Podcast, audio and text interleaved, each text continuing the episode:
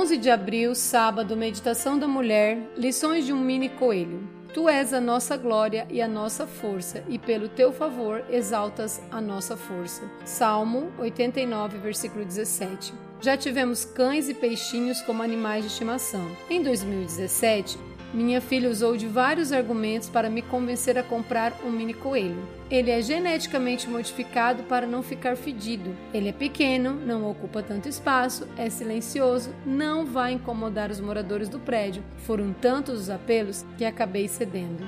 Hipólito, esse é o nome dele, tem me ensinado muitas lições. Considero duas delas extremamente importantes: persistência e temperança alimentar. Hipólito não desiste nunca do que quer. Se colocamos obstáculos para que ele não alcance algo, certamente falharemos. Ele não desistirá de chegar aonde quer. É capaz de roer um bolo de espuma inteira para alcançar a parte de trás da máquina de lavar e roer a mangueira da máquina. Não vai pensar duas vezes em roer os puffs que atrapalham seu trajeto até seu cantinho predileto entre o sofá e a porta de vidro que dá para a varanda. Por essa razão, aprendemos que precisávamos encurtar a mangueira da máquina de lavar e não deixar nada que atrapalhasse seu percurso até o cantinho do sofá.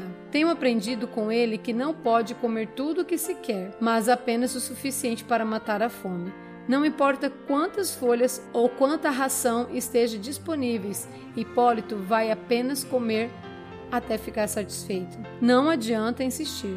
Você pode colocar a folha mais saborosa e amada por ele bem pertinho. O Hipólito vai resistir facilmente se não estiver com fome. Uma baita lição de temperança. Quantas vezes começamos e acabamos desistindo de uma dieta mais leve e saudável ou de praticar exercícios físicos? Quantas vezes os obstáculos nos vencem diante de um desafio no trabalho, na igreja ou na família? Quantos sonhos deixamos para trás? Abraçamos o desânimo e nos esquecemos de que Deus é maravilhoso e está pronto a nos ajudar. Salmo 89, versículo 29 e 22. Seja qual for o seu desafio nessa manhã, não desista de suas metas. Persevere em oração. Peça a intervenção de amigos se for preciso pois nem sempre basta a nossa vontade. Busque coragem na palavra de Deus. A minha mão sustentará e o meu braço o fará forte.